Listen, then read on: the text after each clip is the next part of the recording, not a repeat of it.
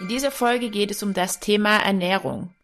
Welchen Beitrag kann die Ernährung in puncto Nachhaltigkeit leisten? Und welche Rolle spielt eigentlich der Verzicht auf Fleisch dabei? Das und noch viel mehr in den nächsten 30 Minuten. Weiterhören lohnt sich. Herzlich willkommen zu unserem Podcast Z hoch 3 Zukunft zum Zuhören. Mein Name ist Mirja Eckert von The New aus Stuttgart und ich spreche heute wieder mit Eike Wenzel vom Institut für Trend- und Zukunftsforschung und Klaus Grochet von der Hochschule Nürtingen-Geislingen. Wir haben uns heute ein sehr weitläufiges Thema ausgesucht, was es bereits seit Menschenleben gibt und wo ich mir sicher bin, dass wir drei, aber auch unsere Zuhörer bereits hier viele Impulse haben und auch eine, eine Meinung dazu. Es geht um Ernährung. Ja, schon allein der Begriff verbindet für mich unterschiedlichste Seiten und ist sehr facettenreich. Wir sprechen über Kulinarik, über Genuss, aber auch um Essen als absolutes Grundbedürfnis. Und in der Vorbereitung bin ich mal auf die Seite der Welthungerhilfe gegangen und habe mir mal angeschaut, dass 811 Millionen Menschen aktuell weltweit hungern und ja, zwei Milliarden Menschen jährlich unter Mangelernährung leiden. Es ist schon verrückt, wenn man mal anschaut, was bei uns in der westlichen Welt gerade los ist. Wir essen Burger immer mehr aus Erbsen, Aufschnitt aus Soja, die Fleischersatzprodukte erobern die Regale und auch mal in Verbindung mit den aktuellsten Geschehnissen gebracht ist es noch ein wichtiges Faktum auch oder ein interessantes zu wissen, dass 25 Prozent des gesamten weltweiten Weizenvorkommens aus der Ukraine und aus, der Russ aus Russland kommen. Und ja, so weit mal als Einstieg. Und da interessiert mich natürlich von euch beiden, Klaus und Eike, wie seht ihr das Thema Ernährung? Wo stehen wir aktuell in der Welt? In einer zweigeteilten Welt, also wie bei vielen anderen Dingen auch, ist auch das Thema Ernährung unterteilt in reiche Länder und arme Länder mit sehr, sehr unterschiedlichen ähm, Ernährungsverhalten, Ernährungsmöglichkeiten. Ja, der reiche Westen, der sogenannte, lebt im Überfluss und kommt vielleicht tatsächlich sogar, Stichwort abnehmender Grenznutzen, langsam zur Erkenntnis, dass immer mehr gar nicht unbedingt ähm, auch besser ist, so voll wie die Fleischtheken und die Supermarktregale sind und was da alles weggeworfen wird. Und dann haben wir die andere Seite der Welt, in der die Menschen nicht wissen, ähm, was sie heute Abend ihren Kindern zu essen geben sollen. Ja, und dazwischen gibt's natürlich auch noch die Grautöne, klar. So sieht das gerade aus schon irgendwie schizophren, wenn man überlegt, ich weiß es jetzt gerade gar nicht, aber mal so ähm, fast schon salopp gesagt, eigentlich hätten wir, glaube ich, genügend Essen, wenn überall wir das verteilen könnten ja. und, und auch in Maßen ähm, uns ernähren würden. Aber ja, lasst uns da eintauchen. Ein wichtiger Punkt und was immer wieder da draußen auch diskutiert wird mit dieser gespaltenen Welt, nenne ich es jetzt mal, ist das Thema Nachhaltigkeit.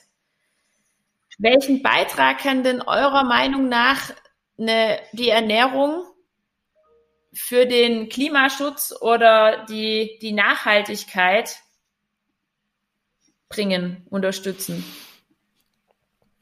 Naja, also wir sind jetzt in einer Situation, wo wir wieder darüber reden äh, müssen, dass mit äh, Landwirtschaft Politik gemacht wird und dass mit Hunger Politik gemacht wird. Also es gab ja in den 30er Jahren schon in der Ukraine den Holodomor, das also diese äh, Hungerkrise äh, unter, unter Stalin und man hat so ein bisschen den Eindruck, dass das im Moment auch äh, der Fall ist. Also dass äh, die Kornkammer Europas in der Ukraine, dass sie so ein bisschen von von Putin zugemacht wird. Ähm, und während wir, auch das spricht für das Zweigespaltene äh, äh, beim Thema Landwirtschaft und Ernährung, während wir in der EU äh, versuchen, auf den äh, Green Deal einzusteigen und vorhaben, tatsächlich in den nächsten Jahren über Investitionen, die so über 350 Milliarden Euro äh, liegen, tatsächlich die Landwirtschaft umzubauen. Und das heißt, diesen ganzen äh, Subventionsbetrieb so umzubauen, äh, dass auch kleinere Landwirte davon stärker profitieren, dass Biolandwirtschaft stärker profitiert und dass man tatsächlich äh, diese äh, sogenannten äh, Direktinvestitionen, Direktvergaben an die Landwirte, dass man die umbaut. Die Landwirte sollen äh, über dieses Geld äh, die Möglichkeit bekommen, nachhaltiger zu produzieren, ökologischer zu produzieren. Ganz wichtig auch dabei bei diesem Wandel ist, dass es bisher im europäischen Subventionssystem so war, dass die Landwirte in Deutschland 40 Prozent ihres, ihres, ihres Einkommens im Grunde aus der UE, äh, aus der EU und aus Subventionen bezogen haben. 40 ne? Prozent, wow, das ist natürlich eine wahnsinnige Zahl und es schreit ja eigentlich auch wirklich nach so einer kompletten Umstrukturierungen an Subventionsmodellen. Ja. Ähm, du hast schon gesagt, Eike, auf EU-Level. Das ist was, was mich persönlich total beschäftigt. Ähm, ja, wir werden halt nicht alles auf dieser Welt ähm, reisen können. Und von uns kommen die Schweine, von uns kommt viel Getreide, aber es kommt eben auch viele Lebensmittel aus anderen Ecken der Welt und auch Kontinenten. Trotzdem ist es sicherlich mal ein guter Anfang, ähm, auf EU-Level die Dinge anzuschauen. Und ich würde gerne noch mal tiefer eintauchen bei den Subventionen. Was du gesagt hast, ist ja. da ja schon ein größerer Handlungsbedarf, oder? Ja, also die, die, die sollen jetzt aber tatsächlich nach, nach dem Plan äh, der EU anders eingesetzt werden, weil wir, wir, wir bewegen uns und wenn wir den Green Deal ernst nehmen, bewegen wir uns in der Situation, dass wir über planetare Grenzen reden müssen, dass wir uns mit denen auseinandersetzen müssen. Und äh, der Plan sieht vor, dass das, äh, also für Deutschland, das ist alles relativ konkret, dass man pro Jahr ab 2023 äh, rund sieben äh, Milliarden an Subventionen nach Deutschland fließen lässt. Aber die gehen äh, dann unter anderem auch in äh, Maßnahmen wie Landschaftselemente und nicht bewirtschaftete Flächenanteile zu schaffen, also sozusagen Landwirtschaft zurückzubauen. Und dafür soll eine Milliarde investiert werden. Es geht dahin, die Umsetzung der äh, EU-Naturschutzrichtlinien in der Agrarlandwirtschaft umzusetzen. Auch da soll eine Milliarde äh, Euro reingehen. Ausweitung des ökologischen Landbaus 1,6 bis 2,4 Milliarden Euro. Äh, Herstellung von Tierwohl, das heißt also, da würde wird jetzt im Grunde soll jeder jeder jeder Viehstall umgebaut werden. Auch da pro Jahr 2,5 bis 4 Milliarden Euro. Und das ist, äh, das, das ist der Ansatz. Und der Ansatz besteht vor allen Dingen auch darin, dass man früher hat man immer, wer viel als Landwirt oder Landbesitzer hat, wer große Flächen hat, bekommt viel Geld. Äh, da soll dadurch soll sozusagen ein qualitativer Umschwung äh, erzeugt werden, dass Landwirtschaft anders funktioniert. Äh, und natürlich, das hoffen mhm. wir alle, ökologischer funktioniert. Ja, du hast jetzt ähm, schon viel zum Thema Planung und Zahlen und Budgets genannt und der Blick nach vorne ist, ist für mich jetzt auf jeden Fall erstmal soweit ganz gut greifbar. Glaubwürdig weiß ich gerade noch nicht, aber ich würde mal gern den Volkswirtschaftler hier mit reinholen, der ja auch ähm, nochmal, Klaus, du mit ganz anderen einer ganz anderen Sichtweise ähm, noch mit draufschauen kannst. Haben wir wirklich alle Weichen schon gestellt oder wie nimmst du das wahr? Ich wollte noch zu der Ukraine-Thematik mhm. ähm, was sagen und dann kann ich mich gerne nochmal als Volkswirt äußern. Ähm, das, was wir leider ja auch bei vielen anderen Politikfeldern sehen, ist, dass bei dieser Gelegenheit, und ich will es mir nicht zu leicht machen, ähm, ganz schnell jetzt eine Zeitenwende ausgerufen wird und das heißt aber dann oft gar nicht so sehr, ähm, wir suchen jetzt nach neuen Lösungen, sondern wir greifen wieder nach den ganz alten. Also wenn dem Cem Özdemir als Landwirtschaftsminister dasselbe blüht, ja, ähm, Frau Baerbock muss irgendwie Waffen in Kriegsgebiete liefern, Herr Habeck muss irgendwie Öl aus Katar ähm, erbitten und über Verlängerung von Atomkraftwerken reden. Und dann wird als erstes jetzt, was das unser Thema Ernährung und Landwirtschaft äh, angeht, heißt es jetzt, na ja, aber wenn da jetzt das Getreide irgendwie aus der Ukraine nicht mehr kommt, dann müssen wir doch hier aufhören mit diesem Artenschutz und Biodiversität und da irgendwelche Grünstreifen stehen lassen. Das muss jetzt alles wieder zurückgedreht werden. Wir müssen jetzt hier noch intensiver und extensiver irgendwie unsere landwirtschaftliche Industrie also wieder zurück ins alte Denken, nach Möglichkeit alles, was irgendwie neu und in Richtung Nachhaltigkeit ging, jetzt wieder bremsen und stoppen und rückgängig machen. Und das ist, äh, ja, das mag als erster Reflex ja vielleicht sogar verständlich sein, aber es ist, glaube ich, nicht wirklich ein, ein zukunftsfähiger Weg. Denn die, mhm. naja gut, das heben wir uns für gleich nochmal auf. So, wenn du den Volkswirt fragst, ähm, dann wahrscheinlich wegen der nach den Subventionen kommen ja die äh, Steueranreize oder eben auch die äh, steuerlichen ähm, Sanktionen, die in die komplett falsche Richtung laufen. Das ist eigentlich auch wieder so, kann man eigentlich auch schon im Kindergartenalter verstehen. Das erwünschte Verhalten wird bestraft und das nicht erwünschte Verhalten wird belohnt. Und dann wundert man sich, dass die Kinder irgendwie ähm, sich entsprechend verhalten. Was meine ich damit? Äh, Fleisch, insbesondere dieser furchtbare Billigfleischsektor in Deutschland, wird auch noch dadurch gefördert, dass wir ihn mit einem reduzierten Mehrwertsteuersatz von sieben Prozent günstiger machen, als er eigentlich wäre.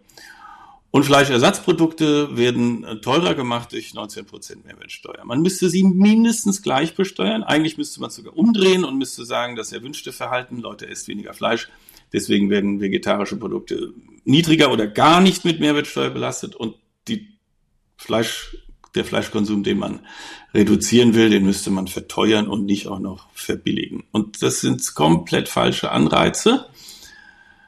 Und man wundert sich nur immer wieder, wie hartnäckig ähm, gegen solche ökonomische Vernunft Politik gemacht wird. Um, also wenn, wenn wir jetzt schon bei, bei vielen Zahlen sind, äh, Meria, äh, also wir haben eben gesagt, sieben Milliarden brauchen wir für mhm. den, für den Wandel pro Jahr. Klaus sagt, wir müssen an der Versteuerung was ändern, das denke ich auch. Äh, wir müssen uns einfach mal klar machen und vielleicht kriegen wir dann die Diskussion in eine ziemlich klare Perspektive.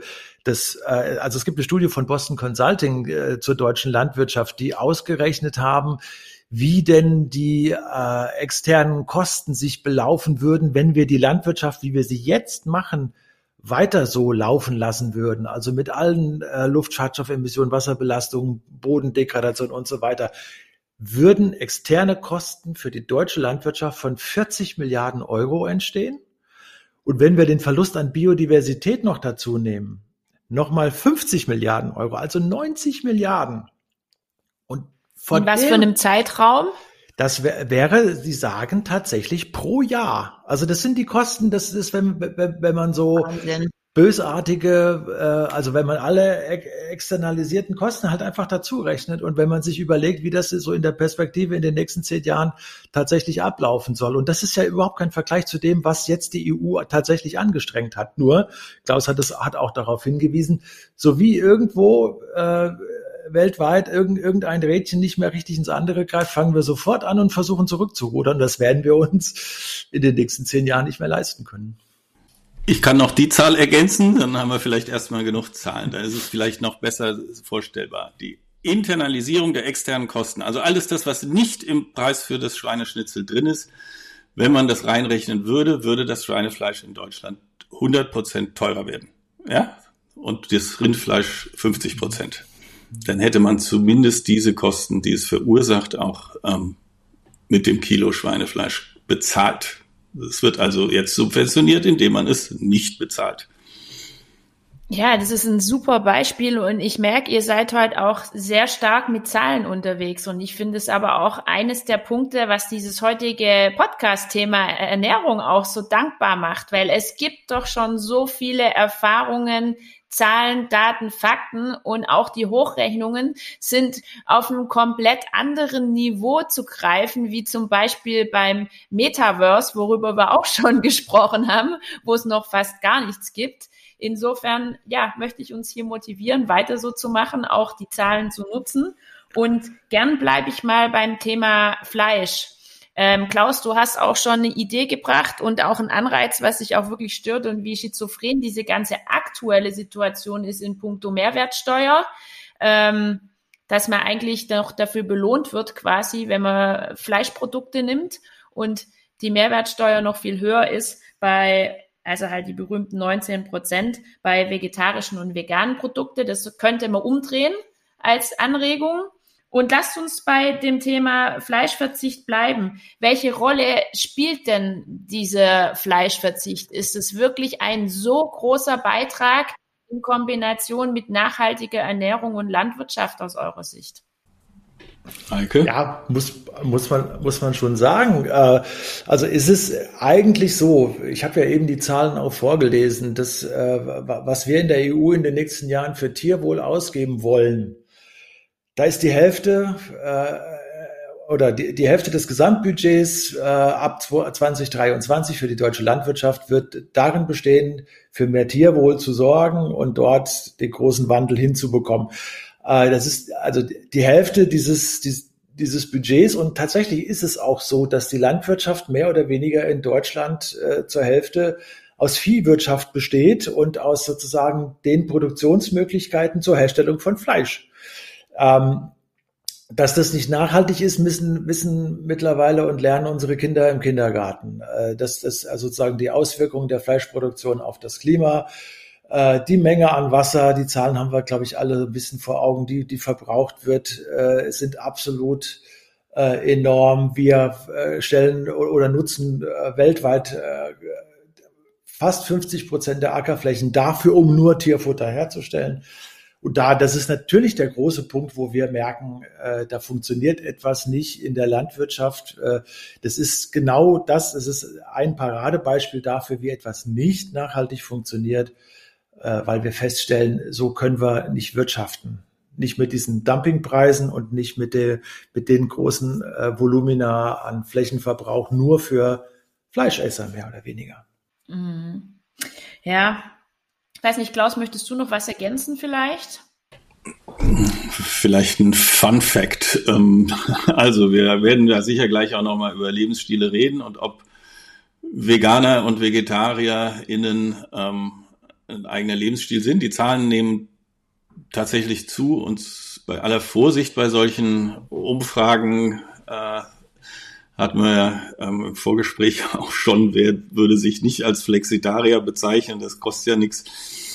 Ähm, Gibt es natürlich trotzdem auch den Gegentrend, ähm, wie zum Beispiel, dass es offenbar auch eine Gender-Dimension gibt in dem, in dem äh, Ernährungsverhalten. Diese Zeitschrift Beef, Ausrufezeichen, äh, die relativ erfolgreich tatsächlich ins Kiosk gekommen ist, wo man auch dachte, okay, wer braucht denn jetzt eine Zeitschrift über Fleisch? 94 Prozent der Leser sind Männer. Muss man also nicht gendern. LeserInnen, es sind praktisch nur Männer. Und ich glaube, das kennt auch jeder, wenn er wenn die Bedienung im Restaurant mit dem Salat mit Putenbrust und dem äh, Porterhouse Steak kommt und da sitzen ein Mann und eine Frau am Tisch, dann muss sie nicht fragen, wer hat was bestellt. Ja, also wann ist, wann ist der Mann ein Mann? Völlig recht, finde ich ein gutes Fun wann ist der Mann ein ja. Mann? Ist eindeutig, der Mann ist ein Mann. Äh, bei Weber Grill, äh, bei den japanischen äh, Messern äh, beim Zuschneiden von Fleisch und äh, da gibt es eindeutig kulturelle Unterschiede und die, die, die Herkunft dieser Festlegung der Männer auf Fleisch ist natürlich aus der industriellen Arbeitswelt. Der Papa ist äh, der Geldverdiener und der Papa kriegt am Wochenende das Fleisch und der Papa muss es, äh, muss es haben, weil es ja ein Stück Lebenskraft ist. Oder da gab es doch mal so einen Werbespot in den 70er Jahren. Ne? Und interessant ist tatsächlich auch, das würden wir, glaube ich, intuitiv alle auch so äh, schätzen, aber dass es tatsächlich so ist, dass den Trend hin zu veganerer Ernährung, zu vegetarischer Ernährung, dass der in überwiegendem Maße von Frauen getragen wird. Ich sage ja immer, Frauen sind grundsätzlich, halte ich für nachhaltiger, weil sie weiter nach vorne schauen, also irgendwie auch zukunftsoffener und so weiter. Ähm, und das natürlich auch bei den Jungen. Das höre ich natürlich gerne. Das habe ich mir gedacht. Und das, das, das natürlich auch bei den jungen Menschen diese Erkenntnis, Peak Meat wäre wichtig, äh, äh, schon tatsächlich angekommen ist. Und die jungen Leute, laut dem Fleischatlas der Böll Stiftung, das ist eine gute Quelle dafür, die, die haben die Zahlen schön aufbereitet, tatsächlich also junge, junge Leute äh, wirklich beginnen, die First Mover beim Fleischverzicht tatsächlich zu sein. Zumindest in Deutschland ist das, ist das eindeutig nachweisbar. Ja, der Fleischatlas ist echt eine gute Quelle, ist mir auch schon häufiger bei meinen Recherchen begegnet. Ähm, was, was auch gerade ganz gut passt und wo ich mal bei euch noch reinhorchen wollte, ob das wirklich so realistisch ist, ist, ist auch wieder Boston Consulting. Eike hattest du vorher auch schon als Quelle ja. genommen. Die sagen, hey, in Europa und in Nordamerika, diese ganzlichen, ganzen Fleischersatzprodukte, die boomen ähm, sehr. Und es ist realistisch, dass mhm. wir bereits in 2025, das ist ja schon bald, diesen ähm, man nennt den Peak Meat ähm, quasi erreichen. Das ist der Punkt, an dem der Konsum von tierischen Proteinen rückläufig sein wird. Das wäre natürlich super für die Umwelt, mhm. aber es ist von eurer Seite echt realistisch. Ich denke so, wow, das haben wir in drei Jahren, in zweieinhalb Jahren, 2025. Also circa, also ich würde mich nicht auf ein Jahr festlegen, aber ich halte das für gut ähm, denkbar. Wir haben, wie gesagt, mit Vorsicht zu genießen, aber schon erstaunliche Zuwachsraten bei vegetarischer und veganer Ernährung in Deutschland und Europa. Da liegen wir jetzt ungefähr zusammen bei etwa zehn Prozent. Dann noch die schon berüchtigten Flexitarier. Dann bliebe nur noch ein Drittel, das sagte ich, esse weiter so viel Fleisch wie bisher. Natürlich wächst die Weltbevölkerung und in, mit zunehmendem Einkommen und Wohlstand geht dann der Fleischkonsum erstmal hoch. Und deswegen haben wir tatsächlich beide Phänomene im Moment. Die Zahl von Vegetariern und Veganern nimmt zu und die Fleischproduktion nimmt ebenfalls zu. Aber da ist ein abnehmender Grenznutzen und deswegen irgendwo auch ein Peak. Und warum soll der nicht in den nächsten fünf bis vielleicht dann auch zehn Jahren erreicht sein? Es ist allerdings auch eine Studie von A.T. Kearney noch dazu zu nehmen, die unterscheidet zwischen dem äh, Cultured Meat, also In-vitro-Fleisch, ähm, Reagenzglas gezüchtetes Fleisch, ähm, vegetarischen, veganen Ersatzprodukten und dem herkömmlichen, konventionellen Fleisch von geschlachteten Tieren. Und da ist dann erstaunlicherweise geht das insgesamt, die Zahl der geschlachteten Tiere geht zurück. Aber eben weil die, äh, die In-vitro, das Laborfleisch, einen Marktanteil von, ich muss es schnell nochmal nachschauen, gutem Drittel bis 2050, bis 2040. 35 Prozent unseres Fleisches käme dann nicht mehr aus der, aus dem Schlachthaus, sondern aus dem Labor. Das ist natürlich ein Milliardenmarkt, in den natürlich auch viel investiert wird und insofern ein Interesse auch dahinter ist. Das kann man schon, kann man schon so sehen, ja. Ich als Trendforscher habe ja so Vorbehalte gegenüber Trends. Äh, also ich mir sind diese, diese Zahlen auch bewusst. Also ich habe die auch schon kommuniziert. Wir haben die auch schon in, in, in Untersuchungen auch benutzt. Zum Beispiel, dass in den USA seit Jahren die Nutzung von Milch tatsächlich extrem zurückgeht. Einer der größten Milchverarbeiter der USA ist vor fünf Jahren schlicht und einfach pleite gegangen. Einer der drei größten. Für die ganze USA existiert nicht mehr. Äh, und das bringt einen dann dahin, dass man denkt, äh, und du hast die Zahlen mir ja auch eben gerade äh, rübergegeben, dass 2025 tatsächlich Peak Milk, Peak Milch erreicht sein könnte. Und als Trendforscher habe ich immer das Problem, du kriegst bei großen Wandlungsprozessen, und das ist tatsächlich ein großer Wandlungsprozess, bekommst du ein Prozent interessierte bis zehn Prozent Interessierte bekommst du relativ schnell. Das sind irgendwie First Mover. Und wir, wir haben ja viele, viele gute Gründe, aus Fleisch und Milch auszusteigen. Dann die nächsten 20 Prozent bekommst du, wenn das so, wenn, wenn da so ein berühmt sogenannter Mental Shift ähm, eintritt. Davon können wir ausgehen, dass wir den jetzt auch haben. Und dann fangen Leute meines Erachtens an, und auch wenn man mit Leuten aus der Milchwirtschaft äh, spricht, dann gibt es neue Produkte, es gibt neue börsennotierte Unternehmen, die, die Milchersatzprodukte haben und dann gibt, entsteht so ein Hype. Und die verkennen dann meines Erachtens, dass die nächsten 30 bis 40 Prozent, die dann sozusagen tatsächlich die ganze Geschichte zum Umkippen bringen, dass mehr Menschen äh, auf der Welt na, es, es trinken ja ohnehin schon mehr Menschen auf der, auf der Welt keine Milch als, ne, das ist ja der, der ganze asiatische Kontinent äh, benutzt ja kaum Milch. Das ist sozusagen der letzte Schritt, bis du über die 50 Prozent bist, die sich von der alten Ernährungsgewohnheit verabschieden. Das ist das enorm Schwierige. Und da gehst du an Gewohnheiten ran, mhm. äh, äh, die wirklich sehr schwer aufzubrechen sind. Und auch die, die, die Zukunftskommission Landwirtschaft, wo gute Fachleute drin saßen, die sind dann auch immer bei vielen Themen an diesen Punkt gekommen, dass sie sagten, äh, ja, aber die Bedürfnisse der Menschen, Klaus hat es ja eben auch schon, auch, auch schon mal äh, adressiert, das Thema, die Bedürfnisse der Menschen, die Gewohnheiten der Menschen sind eigentlich das größte Problem, was wir haben. Zehn Prozent der Avantgarde zu haben, ist gut, ist wichtig, ist der Anfang von allem. 30 Prozent zu haben, wenn es sozusagen schon mal ein kleiner Trend wird, ist super. Aber dann nochmal 30 Prozent dazu zu bekommen, das ist das Kunststück. Und da bin ich immer, da bin ich nicht so sicher, dass wir das schaffen. Ich sehe schon aus den letzten äh, circa fünf Minuten das Thema Lebensweisen, Lebensstile. Das äh, sollte auf jeden Fall von uns noch näher durchleuchtet werden.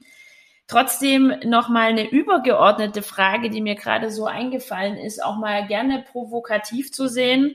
Ist jetzt eigentlich dieser Fleischverzicht, über den wir die ganze Zeit schon sprechen, wirklich in allen Aspekten nachhaltiger? Ketzerische Frage. Es gibt ja auch durchaus Dinge, ja, ich, ich, mir fällt da viel jetzt gerade dazu ein, ähm, zum Beispiel Soja, ähm, das beliebte Feld der Großindustrie, was ja häufig auch im Sinne von Monokulturen ähm, gerne an den Pranger gestellt wird. Oder ja, das, das Tiere, wie viele Tiere haben wir auf dieser Welt? Ähm, und brauchen wir die wirklich alle, weil mit denen wird auch ganz schön viel Schmuh getrieben. Ich spiele euch mal den Ball so rüber. Was sagt, was fällt euch dazu ein, um das mal von der anderen Seite auch zu durchleuchten? Vielleicht sind wir ja schon so, so in unserer Denke jetzt gefangen, dass wir wichtige Aspekte für die andere Seite gar nicht sehen.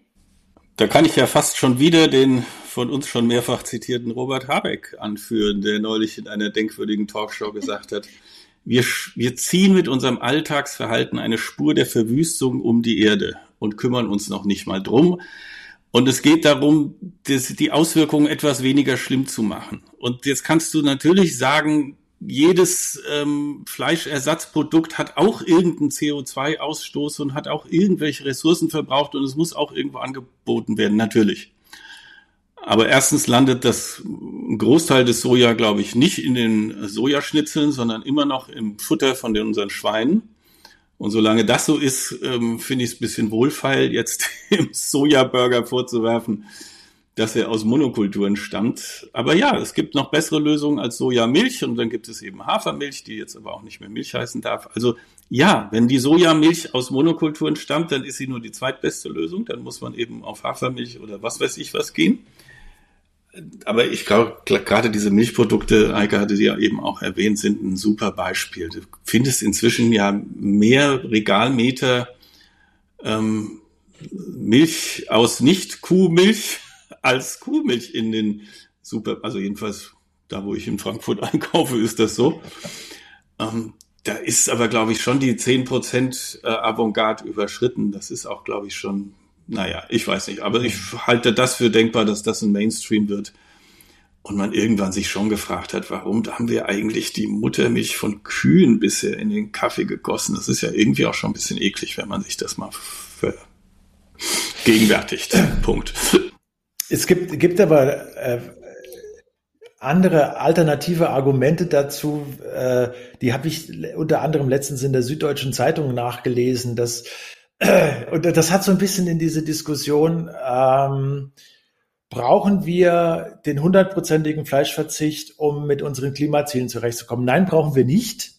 Und es wird auch äh, von der äh, Weltgesundheitsorganisation für einige Teile in Afrika empfohlen, auch für die nächsten Jahre weiterhin fleischliche Ernährung äh, zu kultivieren also sie nicht komplett aussterben zu lassen, weil äh, nährstoffreich und so weiter und so fort. Und das ist in bestimmten Ländern äh, in Afrika ist es vorteilhaft, das tatsächlich so zu machen und da auch eine äh, auch weiterhin eine Viehwirtschaft äh, aufzubauen. Aber es gibt auch hierzulande immer stärkere Vorbehalte. Das war letztens ganz groß in der Süddeutschen Zeitung, dass man sagte, was machen wir denn, wenn wir sozusagen uns eine Welt vorstellen, wo Tiere, die auch geschlachtet werden, aber die wir trotzdem lieb haben und die da sind und die auf den Feldern stehen, und weil das nun mal so ist, dass wir das schon seit 10.000 Jahren so machen, also wir lieben die, wir mögen die, wir streichen die, aber wir schlachten sie auch. Äh, und da, da ging die These äh, in die Richtung, dass, dass man sagt, äh, was ist denn das Weltbild von Veganern und Vegetariern? Ähm, wollen die denn tatsächlich, äh, dass, dass wir uns nicht mehr mit anderen äh, Tieren oder mit, mit, mit Vieh und so weiter auf dieser Welt hier äh, befassen, vertraut machen und, und, und zusammenleben? Und da war, war ein starker Vorbehalt gegenüber äh, Vegetariern und vor, vor allen Dingen Veganern. Also die stellen sich offensichtlich, so wurde es ein bisschen dargestellt, ne? das ist jetzt nicht meine Haltung und ich spitze es auch noch ein bisschen zu, aber ähm, was ist das für eine Haltung von, von Veganern, Vegetariern, sich eine Welt vorzustellen, wo es sozusagen dieses Vieh nicht mehr gibt, äh, äh, sie nicht mehr auch Teil äh, unserer Haushalte sind, äh, natürlich möcht, möchte keiner Massentierhaltung, aber stellen sich denn diese Veganer wirklich eine Welt vor, eine elitäre Welt, wo nur noch Menschen miteinander kommunizieren? Und das war die Frage, und das hat natürlich auch bei mir hier im Bekanntenkreis äh, heftigste Diskussionen ausgelöst, weil wir ja tatsächlich dieses Faktum der Flexitarier haben. Also jeder Mensch, der einigermaßen alle Tassen im Schrank hat, versucht natürlich äh, weniger Fleisch zu essen, aus dieser Massentierhaltung auszusteigen. Äh, aber die Frau Bernhard in der Süddeutschen Zeitung hat es dann schon mal so versucht, sozusagen die Gegenposition auf den Punkt zu bringen und zu sagen, wollen wir denn tatsächlich dann eine völlig andere Welt werden? Und, äh, und am, am Ende des Tages kommt es, kommt es Soja für die, für die Veganer dann doch wieder aus der Großindustrie.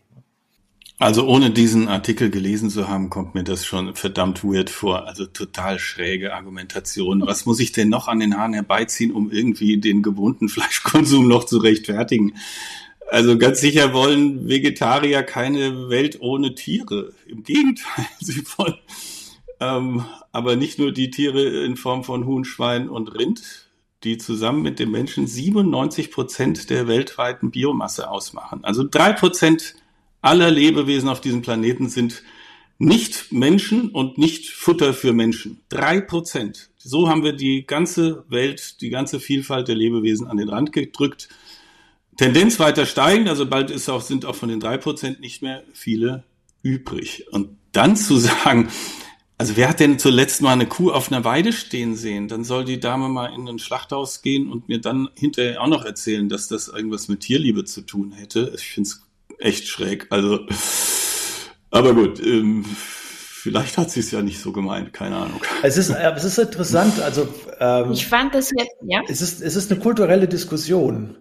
Und diese kulturellen Diskussionen, äh, gerade beim Thema Ernährung, äh, den werden wir uns nicht entziehen können. Ne? Also der, du, du willst ja irgendwie äh, beim Thema Klimawandel möchtest du ja helfen und du möchtest was verändern und du denkst irgendwie, dann machen wir Richtlinien. Wir haben über EU-Richtlinien eben hier auch ja ausführlich geredet äh, und das kriegt man dann alles hin. Aber es sind dann schon auch Gewohnheiten und kulturelle Prozesse, äh, die wir vielleicht bei diesem Thema, wie kommen wir mit dem Green Deal voran, wie werden wir eine nachhaltige Gesellschaft, vielleicht schon auch äh, immer noch unterschätzen. Also zu dem Kulturthema würde ich auch noch einiges, ich glaube, da müssen wir nochmal tiefer gehen, vielleicht nach einer kurzen Pause. Ja, das ist doch gut. Äh, schönes Ende. Ähm, ich glaube, es ist klar, wo es hingeht. Wir haben festgestellt, Ernährung ist natürlich was, was wir Menschen sehr stark beeinflussen können. Und wir sollten auf jeden Fall ähm, im nächsten Teil das Thema Lebensweisen, Lebensbereiche und auch kulturelle Aspekte mit durchbeleuchten. Wir sagen vielen Dank für heute fürs Zuhören. Gerne könnt ihr uns auch wieder bewerten auf den digitalen Portalen. Da freuen wir uns sehr. Und bis zum nächsten Mal. Tschüss. Ciao. Danke.